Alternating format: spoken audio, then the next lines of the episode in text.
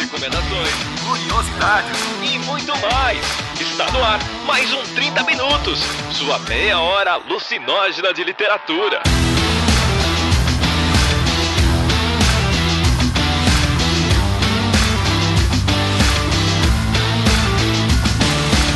Esse é o 30 Minutos e eu sou Vilto Reis. Estou com ela que tem desejado uma morte horrível para muita gente. Gol! Caralho, Vilto. Que isso? Gente, Desculpa, o Vilto é desculpa. flamenguista. E ela continua desejando agora a morte pra muita gente, mais uma. Por exemplo, a gente pode desejar a morte do Vilto nesse momento? Óbvio que sim. Porque ele gritou gol do Flamengo. Ó, ó, muita gente liga, provavelmente não ouvintes desse podcast. Ai, ai, estou aqui em Cecília. Vai, Cecília. Meu time ganhou hoje. Você tá me vendo fazendo esse escândalo? Então, eu que sou uma pessoa civilizada, estou aproveitando a nossa mais nova parceria, porque agora o 30 Minutos é chique. A gente vai contar mais sobre isso já já. E eu fui, corri na frente desses homens lerdo e casquei a primeira indicação pra gente falar sobre, que é Uma Morte Horrível, da Penelope Bagier. É um livro de mulher, com protagonista mulher, e que se fosse um pouquinho mais perfeito, teria que mudar pra outro planeta, porque a Terra não daria conta de conceber tanta perfeição. Por isso, nós temos dois cristais perfeitos para comentar conosco. E um deles é nosso neném AJ Oliveira. Olha aí, bom dia, boa tarde, boa noite. Tamo aí mais uma vez agora, como a Cecília falou, acompanhados aí de uma parceria, uma parceria que vem pra ficar, esperamos aí, né? E a gente vai falar sobre escritores escrotos, ah, pessoas escrotas e, bem, HQs com finais legais. E que a vingança é plena assim, não mata a alma não e não envenena porra nenhuma. Vingança é ótima.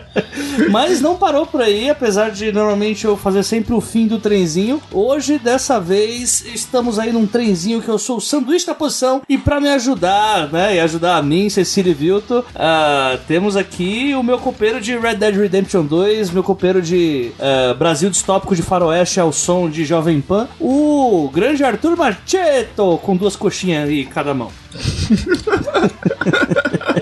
Oi de novo, que eu já voltei. Como já está no título e já falamos, vamos falar de uma morte horrível, né? Olha só que título maravilhoso. E é engraçado que esse título assim causa uma impressão que eu acho que é bem diferente do clima da história assim. Mas depois no final você vai entender. E é óbvio que só lá pra frente, no fim do podcast, nós vamos dizer que vamos falar sobre spoilers, nós vamos falar sobre o final.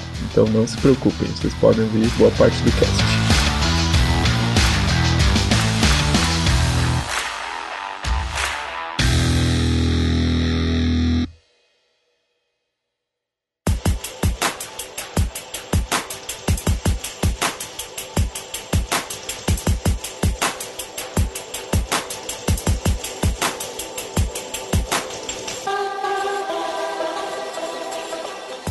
Cecília, por que você é, colocou uma faca no pescoço de cada um e falou vocês têm que ler es- essa HQ? Primeiro, porque eu posso. Ah, mentira. Segundo, porque por que não? Terceiro, porque eu, é, quando a gente conseguiu a parceria agora com, a, com o Grupo Autêntica, aí a gente recebeu lá do, do Beber a, a linda notícia de que a gente conseguiu desenvolver essa parceria com um grupo editorial com o qual a gente já tinha trabalhado aqui no cast através de outras indicações. É, e a gente conseguiu uma possibilidade legal de trabalho com eles e a gente falou: bom, agora a gente tem que escolher materiais do, do, do catálogo pra filtrar bem, oferecer pros ouvintes e tal. Eu me lembrei, eu tenho, eu já tinha o- Uma Morte Horrível, que eu comprei na extinta FINAC do Shopping Dom Pedro, em Campinas, porque ela não existe mais. E aí eu fui na FINAC e tal, e aí tava olhando a parte de quadrinhos, que pessoalmente é uma parte que eu gosto muito. Tava olhando os da Nemo, porque é, eu já tinha comprado Pílulas Azuis antes, eu tinha gostado muito do quadrinho, a gente até fez um cast sobre esse quadrinho aqui. É, e aí eu fui, e eu tava num, num dia meio dark, e aí eu vi esse quadrinho, que é azul, né, na capa, com cores frias, só a protagonista em destaque, assim, uma capa bem chamativa, e ele chama Uma Morte Horrível. Eu falei, o que? Quero. E comprei, ele tava numa promoção na loja, assim, acho que ele foi tipo 20 contos, sabe? E aí eu falei, bom, é isso, vamos comprar na base da compulsão mesmo. Comprei, e aí eu fui lendo,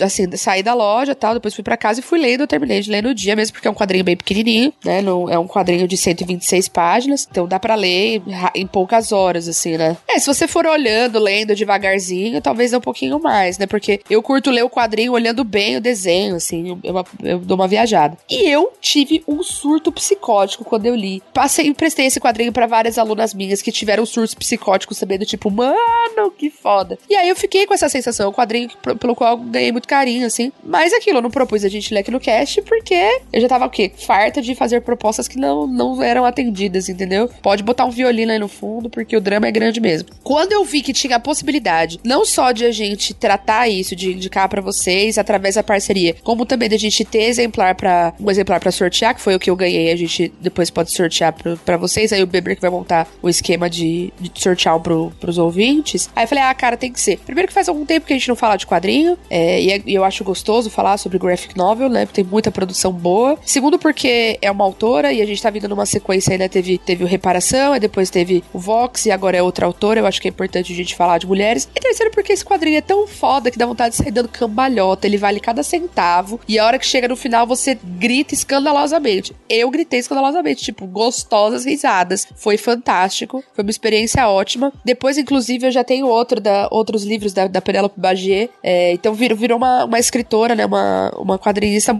porque eu tenho bastante, é, bastante carinho, bastante afinidade, assim, com a obra, sabe? Então foi um presente, foi uma grata surpresa totalmente do acaso. E aí eu falei assim: bom, vou ter que ameaçar os meninos de morte. Mas pensei melhor. Falei, não vou gastar meu réu primário com isso, né? Gente tem que economizar o réu primário. Aí fui, falei com o Beber, falei, Beber, só manda a solicitação, vai chegar na casa deles. Eu falo pra eles ler, acabou, não vou nem negociar essa porra. Quando eles verem, eles já estão com o quadrinho na mão, entendeu? Porque a coisa às vezes tem que ser assim. E aí foi exatamente isso que aconteceu e deu certo. Tá todo mundo aqui com o livro lido, entendeu? Essa coisa de você pedir ser educado normalmente não funciona. É ditadura, total. Aqui eu, eu gosto de pensar que nunca foi uma democracia. né? Mas quando a gente é muito democrático, o que acontece? Os caras não lê. Quando o negócio chega e fala assim, galera, tem que ler pra tal dia, aí tá lido, todo mundo foi, chegou na casa deles e vida que segue, né? Então foi maravilhoso. E aí eu tava muito na expectativa da gente gravar, porque eu queria saber o que, que vocês acharam, se atendeu a essa expectativa, é, enfim. Mas acho que antes a gente precisa dar uma sinopse que chama, né? Sinopse! Quem vai dar a sinopse de hoje? A Jota! Você, legal. Vai lá, Jota. Com um bom uh, ocupado, ocupante do meio da fila, eu passo pro Arthur que tá atrás da fila. Primeiro eu preciso avisar para qualquer pessoa que for ler esse livro que não faça como eu fiz. Eu fui ver quantas páginas tinha o quadrinho. Puta, mano, que dó! De chegar no meio. Tem uma fala só também, não é como se você tivesse ido de curioso, você bateu o olho e leu, né? Tipo. Então o livro basicamente conta a história da, da Zoé, que ela é uma, uma hostess, né? Ela fica, trabalha naqueles showroom, mostra carro, vai fantasiada de queijo Bob Esponja. Puta vida desgraçada. É. E aí ela tá lá com uma vida de merda, um trabalho horrível, é, sendo assediada pelos caras que vão lá tirar foto com ela, tomando o esporro das, das amigas, com um namorado terrível que mora com ela. E aí um dia ela, ela passeia pelo parque e encontra uma pessoa, enfim, um escritor, e aí começa o desenvolvimento de um, do, do romance, do processo criativo do, do escritor, como o livro é meio curtinho, se a gente adianta muito, acaba entregando as, as surpresas, né? O famoso romance de uma mulher maravilhosa com um homem medíocre. É um ótimo resumo. uma mulher fantástica, cheia de potencial e de qualidades, com um homem medíocre com uma autoestima elevadíssima, que é a coisa mais comum que tem. Meninas, digam se não é verdade. É ou não é o sonho de cada uma de nós ter metade da autoestima de um homem branco medíocre? Apenas confirme se sim ou com certeza. Não, com dois, inclusive, né? Porque ela sai de um e vai para outro. Pois é, velho, é uma bosta, né? É, existe isso. É, eu queria começar falando mesmo do, do começo, assim, da forma como ela vai criando ali a parte inicial da história, a apresentação de personagens, sabe? E tipo, como ela faz uma parada que eu acho muito legal, cara. Ela cria repetições de quadrinhos e consegue dar uma sensação de que o tempo tá passando mesmo assim. E isso é muito foda no quadrinho. Não sei se vocês tiveram essa impressão também. E até o uso das cores, né? São cores mais com um filtro mais cinzento, assim, né? Então, mesmo as cores que são mais quentes, elas são chapadas, mais acinzentadas, e elas ficam com a ideia de, de frieza mesmo, assim, mesmo, né? da sensação de, de é, apatia né, desses dias horrorosos que ela tem em sequência, assim. Tem uma parada também, já que você falou das cores, que eu tava reparando, é que, assim, tipo, tem momentos da história que a personagem principal tá de vermelho, que é a maior parte da história, mas tem momentos que ela tá mais. Como é que eu posso dizer? Digamos assim, achando que ela encontrou um cara legal e tal, que agora as coisas vão mudar. E aí, tipo, ela veste uma outra roupa, uma outra cor de roupa, né? Então, tipo, há um jogo também de cores e de coisa que é muito interessante, cara. Tipo assim, não é um quadrinho que o texto e a imagem se repetem, sabe? É foto-legenda. Não, é um quadrinho que as coisas vão se complementando e, tipo, todos os elementos vão se construindo assim. O que eu gosto desse, desse quadrinho é que tudo isso também é, é, é bem divertido de ler, né? Eu fiquei lendo pensando, meu, se tivesse ainda aquela, aquele playlist da, das indicações para ler um por dia, esse quadrinho entraria muito fácil na, em alguma indicação, assim. E, e, acho que tem uma coisa do é, da, da, da, autora criar, o Vilto mencionou isso, né? Ela cria uma coisa que acontece com, com muitas mulheres. É mulheres que, que têm amizades com mulheres e tudo mais vão perceber isso com mais frequência. Talvez alguns homens mais sensíveis e atentos também. Mas a ideia é de que os ciclos de relacionamento das, das mulheres se repetem muito. É, mesmo que você saia de um relacionamento, você repete outro na mesma estrutura, e aí se esse acaba, você repete outro na mesma estrutura. É muito difícil per com isso. Né? Você se, acaba se relacionando seguidamente com pessoas muito semelhantes é, e que repetem às vezes os mesmos traços abusivos, assim. Então acho que os dois, é, os dois caras com quem a Zoe se relaciona, eles têm isso em comum, né? Que são caras que subjugam ela, que tratam ela como uma pobrezinha inferior, porque ela não é muito inteligente, nem muito escolarizada, embora ela trabalhe pra caramba. Então eles tratam ela como essa coisinha, ai, olha que bonitinha, ela é esforçada, ela até tenta. É uma coisinha meio essa, quase que exótica, assim, né? Tipo, ai que bonitinha como ela tenta, ai que bonitinha como ela se dedica, assim. É, e aí acho que a ideia dela repetir tão longamente, porque o primeiro relacionamento dela, ele se estende um pouco, e aí quando começa o segundo, ele se estende mais um pouco, né? E, e aí tem, tem o, o desdobramento do final. Eu acho que quando, quando ela faz essa repetição e esse, esse, esse estiramento, né, ela explora essa elasticidade da, da história, ela acaba criando é, a noção de que a vida dessa mulher precisava de alguma outra interferência para ela não ficar nesses ciclos o resto da vida, nesses relacionamentos de merda o resto da vida. Porque não era isso que ia acontecer. E aí eu acho que é uma estratégia dela que ela usa através de cores e ela usa através de criar personagens que se mimetizam um pouco, assim, porque esses dois caras, esses dois homens da história, na verdade, todos os homens da história, eles são escrotos quase que da mesma forma, embora de facetas diferentes. Desde o primeiro cara que tá com elas lá, ele e as amigas pedindo pra tirar foto, ai, vamos tirar uma, agora vamos tirar outra, agora vamos tirar outra, aí tira foto pondo a mão na bunda dela, né? Todos eles têm em comum o fato de, de não tratar a mulher como uma pessoa, tipo, com intelecto, sentimentos e possibilidades, sabe? É tratar como um acessório, assim, sabe? Trata a mulher como um gadget, sabe? Tipo, um, uma agendinha, uma, um aplicativo, entendeu? Que ajuda a lembrar de fazer as coisas, ajuda a organizar as coisas, paga uns boletos e assim por diante. Eu acho que tem esse, esse ponto em comum e acho que essa é uma das críticas que eu mais gosto. Além do fato do escritor com que ela se relaciona ser o que eu falei, né? Um cara medíocre com uma autoestima elevadíssima. E o escritor também usa ela, né? O escritor usa ela tipo assim: ah, você é a minha inspiração, fique aqui, não saia daqui sabe? Fica do meu lado. Tipo, como se fosse um pé de coelho, assim, sabe? Nossa, e aí quando a gente descobre o porquê, você fala assim, mano do céu. Eu, eu gosto do. Assim, tirando o primeiro namorado dela, eu acho que todo mundo é meio cinzento, assim, nessa história. Ela é mais. Tipo assim, a gente tem mais apreço pela protagonista porque, obviamente, ela sofre bem mais, né? Mas, querendo ou não, até a, a, a forma como ela sai da primeira casa, que é mais do que merecido, né? E aí depois a, a me, tipo, não é que me incomodou, mas me fez ter esse, esse tom de cinza nela quando ela meio que distrata a outra moça, meio zoando ela por causa da idade e tal, né? Uh, eu acho muito legal esses pequenos toques que dá para não ficar essa coisa da, do, da protagonista sofrida e que é apenas uma coitadinha e que ela é ótima e o mundo tá todo contra ela. E essa pegada assim que tem na história me deixou muita sensação de que é bem mais real do que poderia ser só tipo, ter a lição de moral no fim que é dada, sabe? Acho que é um, um, as pequenas sutilezas assim dão uma força bem interessante pra história. Até na própria introdução que o, que o Gildo tava falando de falar, é, no começo, quando a gente vê a situação dela, a amiga dela vira e fala: Então, legal, você tá criticando tudo e tal, mas assim, você também precisa dar um gás, né? É, ela é uma acomodada, né? Ela, querendo ou não, ela, tá, ela está acomodada nas situações e que ela, ela tem uma tendência a se acomodar fácil, né? O arco de transformação é meio esse. É, eu não acho que ela se acomoda em particular.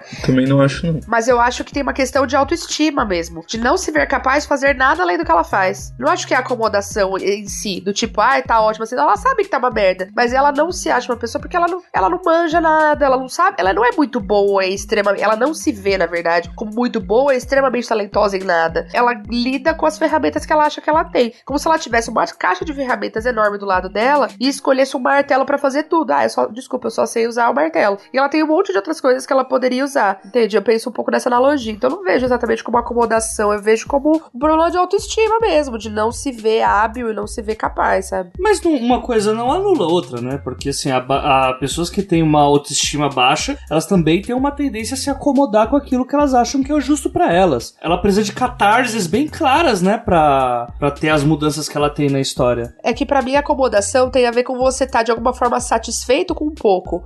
E eu não acho que ela se satisfaz em momento nenhum. Eu não acho que ela está feliz. E eu acho que ela tem consciência de que ela não está feliz. O que ela não se vê, na minha visão, é capaz de modificar isso. Ela não se vê como uma pessoa que tem a possibilidade de transformar a vida infeliz que ela tem.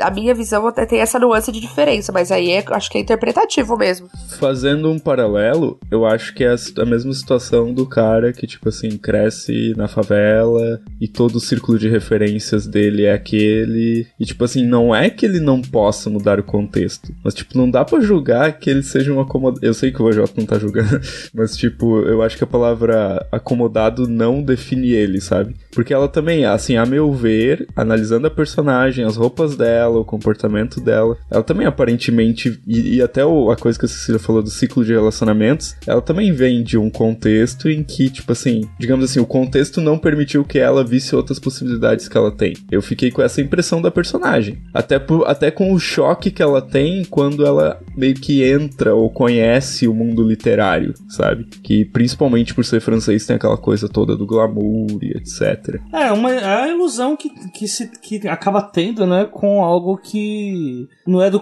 não é do cotidiano dela também, né? Agora, aquela cena que o escritor, o cara fala o nome dele e, e, tipo, tá, como assim? Você não me conhece? É sério mesmo? Ah, aquilo é fantástico. Aquilo é fantástico porque eu já vivi. Nossa, mas você nunca leu que eu produzi do tipo querido oi? Você por acaso é um Nobel de literatura pra agir dessa forma? Nem Hemingway faria essa pergunta, tipo, acorda pra tua vida. E eu até conhecia, eu sabia quem era, só não conhecia a pessoa, eu já tinha lido obra. Mas eu falei, não, não li, de propósito mesmo. Tipo, só pra... Porque aí eu queria degustar a reação, entendeu? Eu não sei se eu tô enganado, mas ela tá meio que dá a entender, ah, você pode ser muito conhecido no seu meio, mas não, não conheço, nunca ouvi falar. É muito- esse personagem é muito complicado, cara. Esse escritor é. Ai. É, é muito fácil de você colocar várias pessoas nele, assim. Porque, na verdade, apesar deles colocarem profissões bem. Olha, galera, eu acho que tem uma pessoa que parece bastante com ele, mas eu não vou dizer, galera, quem é.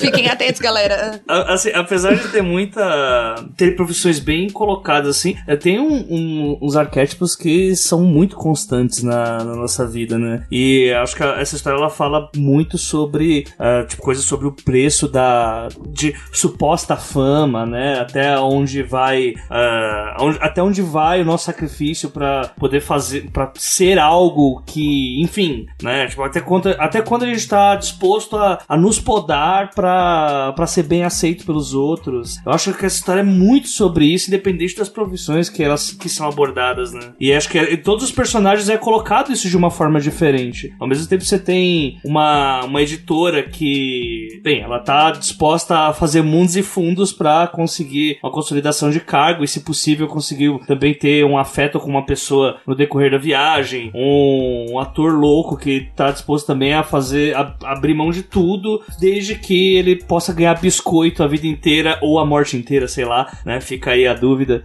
E a, e a moça também, se, na verdade, ela sendo um sacrifício de doação pelos outros, né? Ah, acho que esse tema é, é praticamente o que. o combustível que leva a obra do ponto A até o ponto B. O que, que você acha da personagem feminina ali, da editora, que é a pessoa que edita os livros do escritor, né? Eu acho que ela. que acontece com ela o que acontece com muitas mulheres. Principalmente as mulheres que se veem em uma posição de poder, que é mimetizar o comportamento masculino no trabalho. Então ela se comporta como um editor se comportaria. Então ela chega ao lugar. É isso que é Paulo Freire, onde quer que esteja, está olhando pra mim agora e falando, eu falei. É quase como se ela repetisse o comportamento escroto que outras pessoas que vieram antes dela têm. Né? Eu tenho essa sensação, assim. O comportamento dela é escroto exatamente pelo fato de que é, quando ela vai tentar fazer algo para a carreira dela, a referência que ela tem, por falta de representatividade de mulheres nesses cargos, é de uma postura extremamente agressiva, violenta e escrota, do tipo, para você ser um líder é isso que você tem que ser, para você controlar o mercado, né, e ser respeitada é isso que você tem que ser. Mas assim, é um, um determinado momento da história, a gente tem a impressão que, digamos assim, no começo da carreira dela, quando ela era uma jovenzinha, ela tipo assim, tinha outras aspirações e parece que com o tempo, como você usou essa expressão, ela foi mimetizando o comportamento masculino. Você não acha que também devido àquela desilusão que ela tem na história? Eu acho, porque você tenta fazer uma coisa diferente, mas a estrutura do negócio, ela não te permite isso. Ela, te, ela não te permite ter esses sonhos e esse idealismo. É, isso é empurrado ela abaixo. Tipo, não,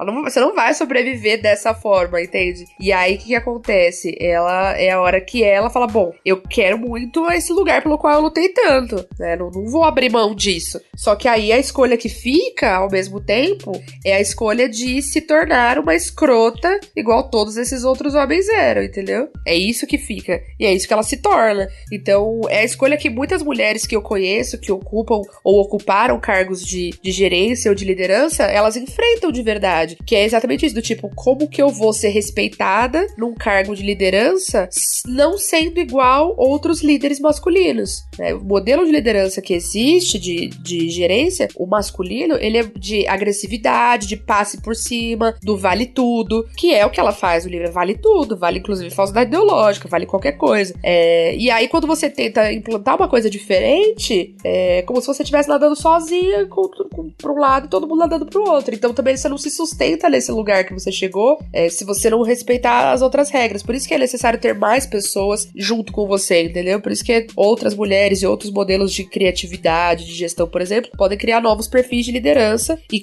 e diminuir a ideia de que um bom líder é esse canibalesco mesmo, assim, sabe? Tipo, que sai devorando tudo que tem pela frente, passa por cima de quem tiver que passar e tudo mais, sabe? É a forma que eu vejo. Você não, não acha que talvez fez tudo isso porque, pelo menos durante a parte que é mais constante na história, não parece que ela, assim, num, numa sub, num subtexto ali, ela parece querer recuperar a parte boa do relacionamento que ela tinha. Uh, ou melhor, né? Uh, porque tem essa parada, né, da, da saudade de tempos que não vivi, já diria Neymar, né? Esse poeta. Uh. Inclusive, o, o escritor, ele é muito parecido com o Neymar, mas. Não é, galera, eu já disse com quem esse escritor parece. Não, que assim, uh, eu, eu não sei, eu não sei se eu consigo colocá-la muito nesse posto de a chefe escrota, uh, porque eu, lógico, a leitura que eu fiz, eu acho que ela tava muito, ela, ela gostava muito da, de ter, de ser a líder de sucesso, mas eu acho que tinha um ponto a mais ali em conseguir fazer isso e ela gostava muito do escritor também. E aí, só que a contrapartida disso era ela ser jogada de canto. E aí parecia parecia muito aquela cara de. Porque assim, quando a história começa, tudo isso já aconteceu, né? Então ela tá voltando a ter um contato com ele, ele tá se inspirando por causa do novo caso que ele tá tendo, e ela começa a se comportar com ele, é, e até quando ela começa a falar com a protagonista, é, me parece muito aquela cena clássica, né? Da, da mina que já, já marcou o território ali, fala, ah, isso aí é só um casinho, é, logo logo o sucesso vai voltar e talvez a gente possa viver aqueles bons momentos que já vivemos. Só que fazendo aquele cross com a, aquele, aquele remember que a, sua, que a sua memória só lembra das coisas boas. Você não lembra do resto do pacote que destrói a sua vida. É isso, por que que terminou mesmo, né? A gente às vezes precisa de um esforço. Pois é, tanto é que assim, a nova catarse dela acaba sendo isso de novo, né? Tipo, ela, ela novamente é jogada de lado, uh, ou começa a ser jogada de lado, né? Até um certo ponto da história. Mas é quase como se ela fizesse isso, porque você sabe aquela coisa? Eu vou desistir agora, Poxa, mas tem uma chance das coisas voltarem a ser boas. Por que, que eu não tento de novo, entende? É, isso é um outro comportamento que é muito incentivado na sociedade para que as mulheres tenham. É como se as mulheres fossem centros de reabilitação para homens com defeito, entendeu?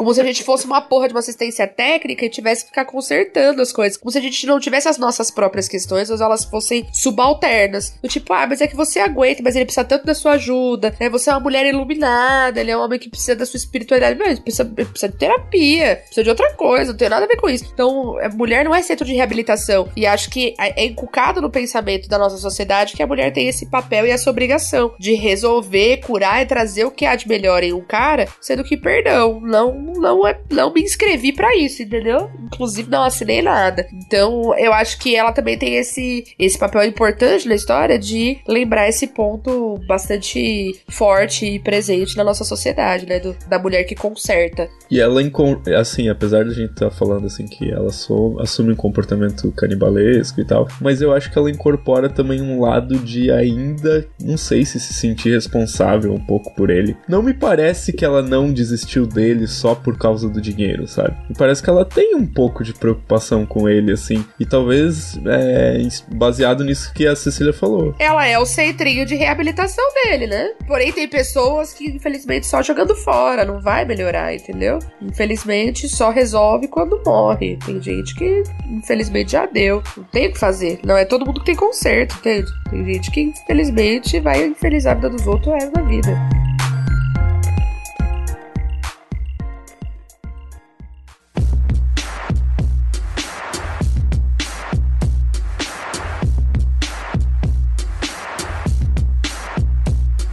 Ponto que eu queria puxar também é a crise do bloqueio criativo, né, do escritor. Para mim, ela tem um motivo muito claro, né? É tipo o fato. De que ele é um medíocre idiota.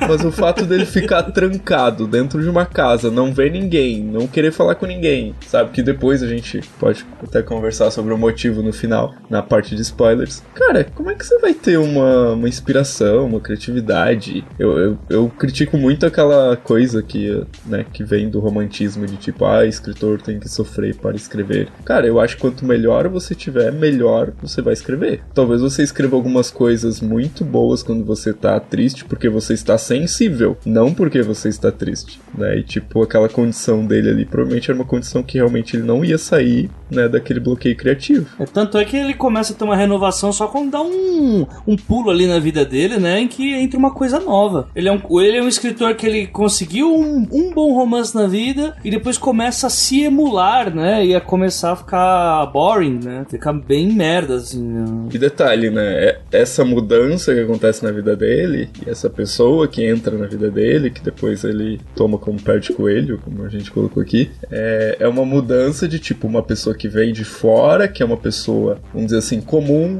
uma pessoa real, não um personagem do mercado literário, sabe? Ele é tão mesquinho e escroto, ele é tão mesquinho e tão escroto, que ele não consegue se inspirar tipo, beleza, ele não tá saindo, eu concordo com o Vilto do tipo, como que você vai criar isolado? Mas ele não tá completamente isolado numa cabana e tudo mais, porque ele ainda tem acesso ao mundo através das tecnologias. Então nada do que acontece no mundo é suficiente para inspirar ou fazer esse filho da puta pensar. Tão umbiguista que ele é. Ele não consegue olhar para o mundo e pensar em nada que ele possa, puta, isso tá rolando, vou tentar pensar sobre isso então. Não, ele não consegue, porque ele é tão medíocre e, e egocêntrico que ele só consegue a partir da, da vaidade dele, entende? E essa vaidade não sendo atendida, ele não consegue pensar sai nada. É, é bem fútil mesmo o personagem, né? É uma coisa. Escroto. Ah, olha, meninas, vocês lerão e vocês reconhecerão tantas pessoas na vida de vocês. É porque é aquela coisa, eu, não, eu, fico, eu fico com uma parada assim, vocês, que assim, eu. Ele é um baita de um personagem assim, um, é um cara tóxico pra caramba. Mas o pior é que assim, ele é tóxico em tudo. Ele é assim, não é apenas com mulheres, ele é tóxico consigo mesmo, né? Ele é, é realmente aquela. Existe aquela. Olha a referência aquela novela da Globo, Celebridade, olha aí, do Direto do Túnel do Tempo, tinha uma personagem que era a Débora Seco, que ela fazia, uma, ela fazia uma personagem que todo episódio, o vilão da semana dela era o que, que ela vai fazer essa semana pra tentar é, ter seus 15 minutos de fama. Que é uma tendência da carreira da Débora Seco, né? Tipo, ela fez umas partes de personagem viciada em fazer sucesso, né? E ela mesma é super reclusa, isso é muito engraçado. Então, e aí, e assim, você vê muito esse cara, assim, que a parada dele é, é uma. Tipo, parece que ele é um escritor que deu muita sorte, engatou um primeiro livro, e a partir daí o importante é apenas a fama, não é. Ele quer ser famoso, ele não quer ser escritor, tá ligado? Ele quer ser elogiado. É. É, é tipo isso. É, tipo. É, é muito. Ah, nossa, tipo, é muito tóxico com tudo. É com tudo. Ele só quer ser um troféu. Ele- eu acho que ele não quer. assim, ser- ele não precisaria nem, nem, nem transar com ninguém. Só a fama pra ele tá bom. Mas infelizmente é fértil ainda, né? Mas assim, eu, eu com certeza daria pra esse cara um prêmio de garoto propaganda pro aborto, sabe? Que realmente. Ai, que horror. É, não, total, total, total. Porque é, é sem a mínima. nossa, sério, tipo, não tem condição. É uma pessoa insuportável. Uma necessidade de autoafirmação, né, cara? As pessoas o tempo inteiro dizendo pra ele como ele é bom, como ele é maravilhoso. Talvez um dos maiores escritores do século. Não, aquela, aquela parte que. Não, como assim Com, lista. o detalhe, com um livro publicado, né? Tipo, É como assim lista de top 10 melhores escritores? Por que tá falando de outras nove pessoas aqui? Ah, vai de chupa, vai, mano. Ah, que merda. Por causa de gente assim que foi feito sexo oral. Tem que calar a boca. misericórdia.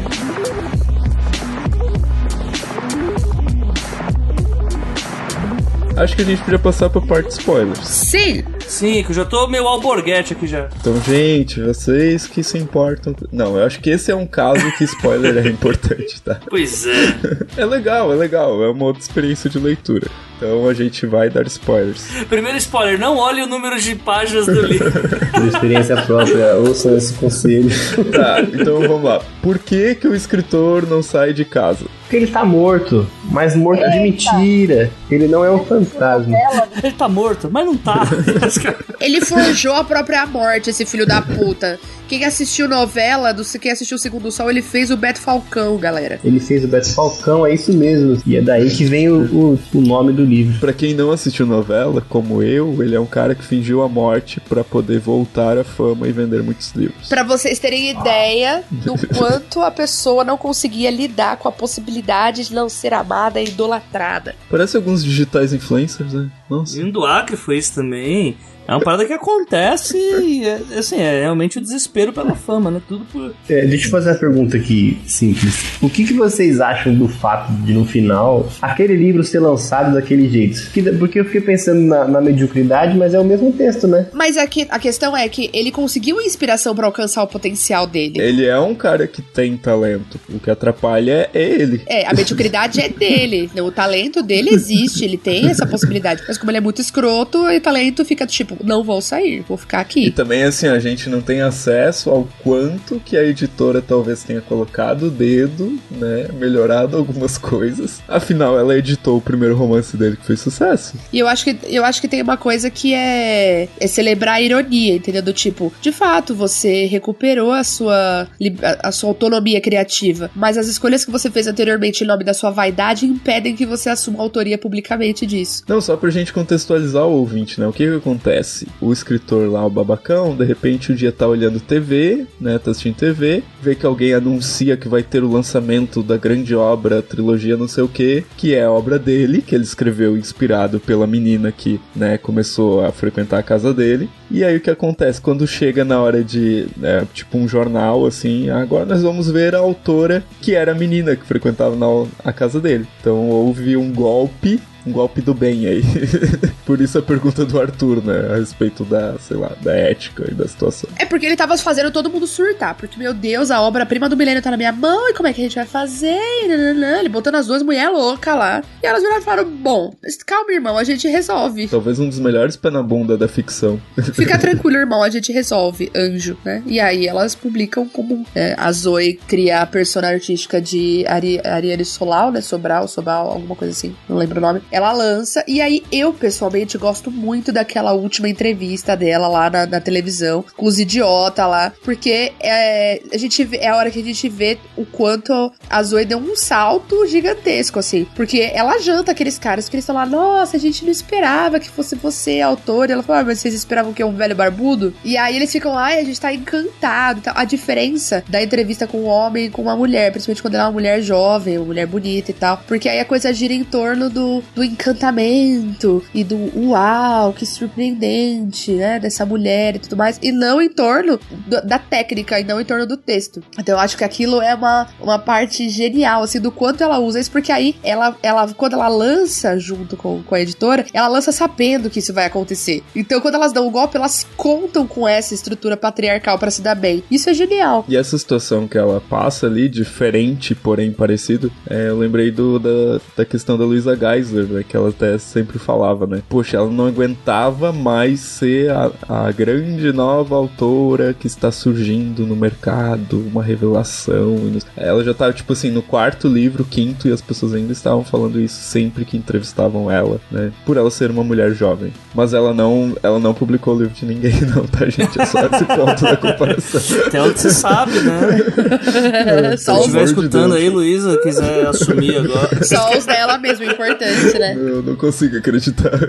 tá, e aí nós temos o último spoiler que foi o que o Arthur tomou ao ver a última página. Não, no final das contas, assim, quando ele termina a obra, ele manda pra editora, né? A editora e a Zoe estão super amigas, né? E e ela é bem legal essa construção de, de uma ir entendendo a, o que a outra tá passando, né? Porque no fim, ambas foram jogadas de escanteio, né? É, parece que a história ela bota isso. Primeiro a Zoe é jogada de canto, depois a editora é jogada de canto, depois as duas são. Quando elas compram a ideia com ele, que até fica uma pegadinha, cheiro de que vai ter um trisal ali, e não. É, e aí o que, tipo, chega no final, né? E ele entrega os- o manuscrito, uma, vai ser uma trilogia, vai ser genial, 1400 páginas, olha que coisa louca. E aí passa um dia, passa dois, passa três, uma semana, duas. Cadê, né? Pra ter respondido já. Um belo dia, o filho da puta, o escritor, ele liga a TV e o que que acontece?